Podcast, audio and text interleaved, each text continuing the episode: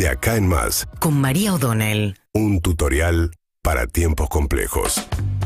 Bien, eh, escuchaban recién este, la entrevista con Horacio Reyes Larreta, el jefe de go- gobierno porteño, después de lo que fue la reunión convocada ayer por eh, Mauricio Macri para tratar de poner un poco de orden en la pelea del PRO, donde como resultado de esa reunión, Macri dejó abierta su situación porque muchos leyeron en que Cristian Ritondo, el presidente del bloque del PRO, al salir dijo, bueno, se va a armar una mesa de coordinación entre María Eugenia Vidal, Horacio Rodríguez Larreta y Patricia Burrich, que son los tres ca- precandidatos a la presidencia, para que hagan interconsultas entre ellos y básicamente evitar peleas públicas. Eh, ahí, bueno, subiendo a Vidal, que no tiene el grado de eh, proyección nacional ni de intención de voto o de imagen que, comparable a ninguno de los otros dos, bueno, también algunos creen que es una forma de bajarle un poco eh, las aspiraciones a Rodríguez Larreta, decirle no sos el único, hay más, y hay que ver qué hace Macri todavía, finalmente si se va a presentar o no, sus más allegados dicen que finalmente es algo que va a terminar decidiendo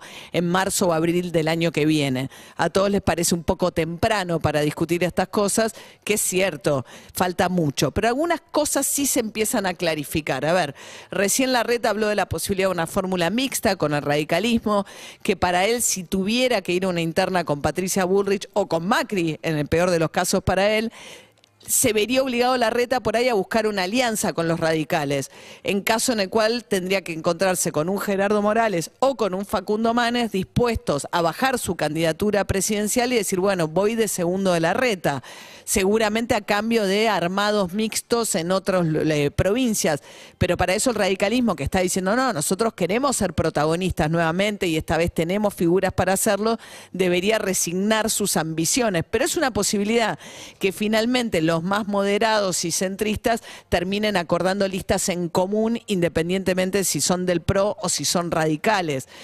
Porque recién le preguntábamos a la reta, aerolíneas hay que privatizarla ya, como decía Macri, y él dice, no, bueno, eso no es lo importante, es que haya más vuelos. Permanentemente busca un posicionamiento distinto, que lo hace en algunos puntos más cercano a algunos posicionamientos del radicalismo. Pero bueno, hay que ver cómo sigue eso. Lo que está picantísimo también, y ya está claro porque es abierto y definitivo, es la discusión entre el kirchnerismo y Alberto Fernández. Ayer el Cuervo de la Roque dijo algo tremendo, el secretario de la Cámpora, dijo que Alberto Fernández, por sus ambiciones personales, no lo dijo así, por mirar una parte, dijo, está perjudicando al todo. Es decir, por insistir con su candidatura nos va a hundir. Básicamente es un poco lo que dijo el Cuervo de la Roque, dijo, bueno, ya no doy más las discusiones sobre las pasos porque no hay tiempo para dar marcha atrás, o sea que van a ir a una primaria abierta, simultánea y obligatoria, todos los partidos políticos, en agosto del año que viene, y habrá una fuerte presión de kirchnerismo para intentar que Alberto Fernández se baje de esa competencia. La próxima parada es el 17 de noviembre, cuando se cumplan 50 años del regreso de Perón a la Argentina. El primer regreso fue cuando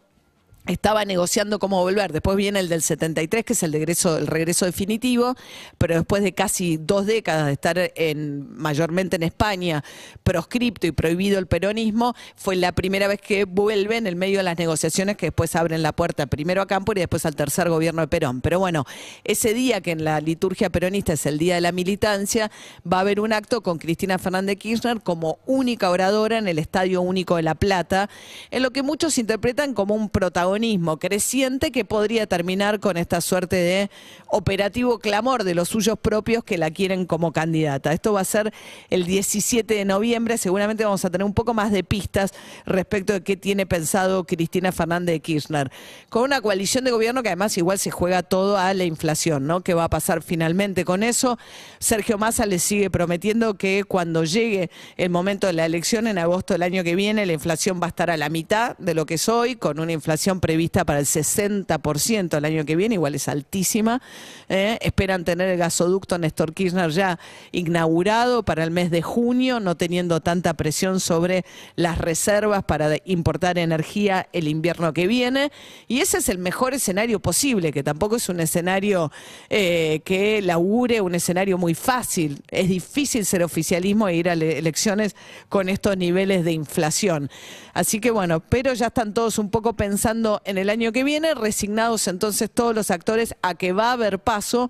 y esperando que esas primarias grandes, que ojalá sean competitivas, pues la verdad que hasta ahora las pasos han sido bastante aburridas y, y simplemente como grandes encuestas que predecían un poco lo que venía después, pero parece que estamos yendo hacia unas pasos donde podría realmente haber competencia. UrbanaPlayFM.com